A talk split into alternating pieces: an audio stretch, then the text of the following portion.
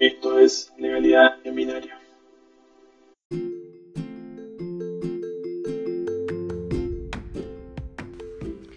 Buenos días, mi nombre es Sofía Vallés y voy a comentarles qué tipo de seguridad se tiene en cuenta cuando realizamos auditoría en entidades financieras.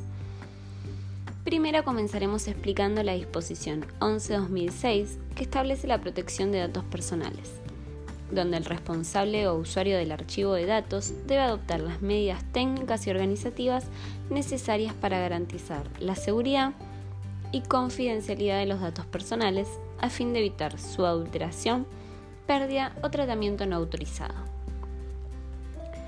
Para ello se establecen tres niveles de seguridad, básico, medio y crítico donde se verifican una serie de acciones a tener en cuenta sobre los datos personales, como por ejemplo la notificación, gestión y respuesta ante los incidentes de seguridad, procedimientos para efectuar las copias de respaldo y de recuperación de datos, el control de acceso de usuarios a datos y recursos necesarios para la realización de sus tareas, para la cual deberán estar autorizados, y la adopción de medidas de prevención a efectos de impedir amenazas de software maliciosos como virus o troyanos, que puedan afectar archivos con carácter personal. Estas entidades deberán guardar secreto de la información personal por la expresa disposición legal.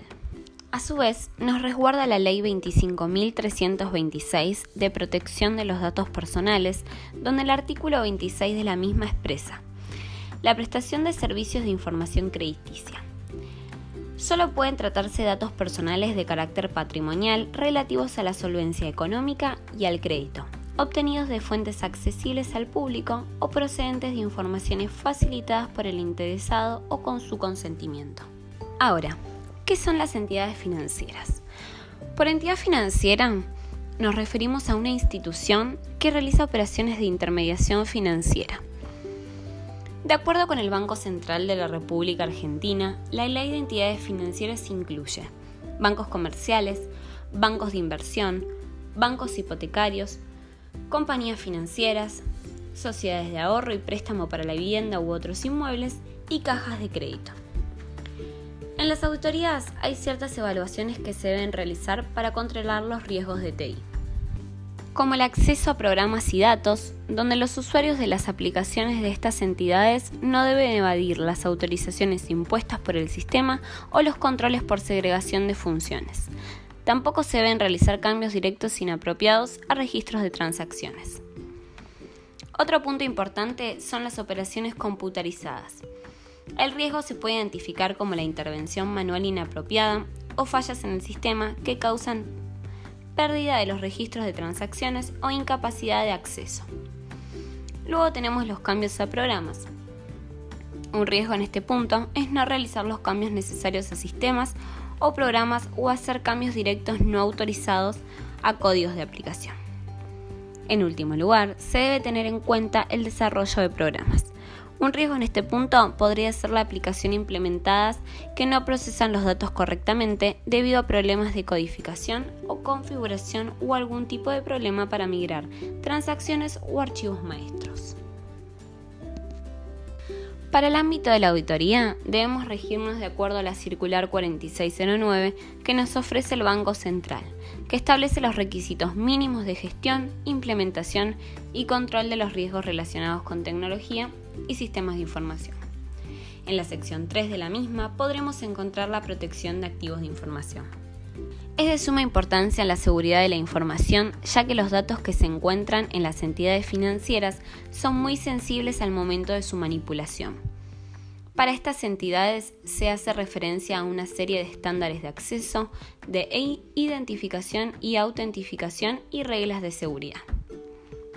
¿Para qué se deben implementar estos métodos de identificación y autentificación?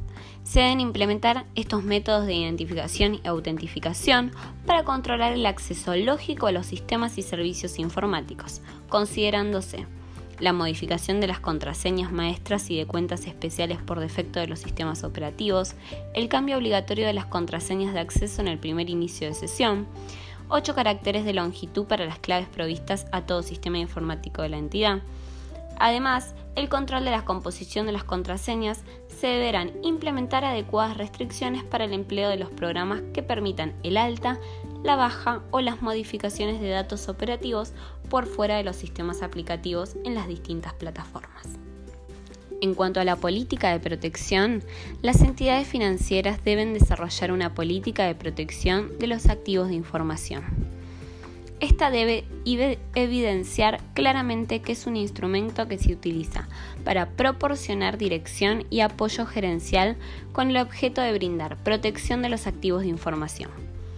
Además, identificará los recursos críticos a proteger y los riesgos internos y externos de acceso no autorizado sobre los mismos. La política de seguridad y los documentos que la complementan deben someterse periódicamente a procesos de revisión y actualización, de acuerdo con la evaluación de riesgos y la complejidad de la entidad financiera, asegurando la correcta implementación de mejores prácticas de seguridad informática en los circuitos operativos y ambientes computarizados de información. Asimismo, la mencionada documentación se deberá reconsiderar ante la implementación de nuevos programas y sistemas. Cambian las operaciones, actualizaciones tecnológicas y nuevas relaciones con terceros. El directorio o autoridad equivalente deberá establecer una dirección política clara y demostrar apoyo y compromiso con respecto a la protección de los activos de información, mediante la formulación, aprobación formal y difusión de la misma a través de toda la entidad deberá ser implementada y comunicada a todo el personal y servir como base para el desarrollo de las normas, los manuales, los estándares, los procedimientos y las prácticas que gobiernan los aspectos de seguridad de los sistemas de información, los datos y la tecnología informática asociada. Para ir finalizando esta sección, también tendremos en cuenta la clasificación de los activos de la información. Las entidades financieras deben clasificar sus activos de información de acuerdo con su criticidad y sensibilidad, estableciendo adecuados derechos de acceso a los datos administrados en sus sistemas de información.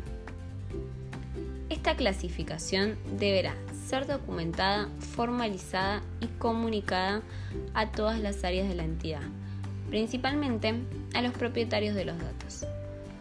La misma puede ser parte integrante de la política de la protección de los activos de información o formar un documento aparte. Los niveles de acceso deben diseñarse considerando los criterios de la clasificación, junto con una adecuada separación de las tareas, determinando qué clases de usuarios o grupos poseen derecho de acceso y con qué privilegios sobre los datos, sistemas, funciones y servicios informáticos.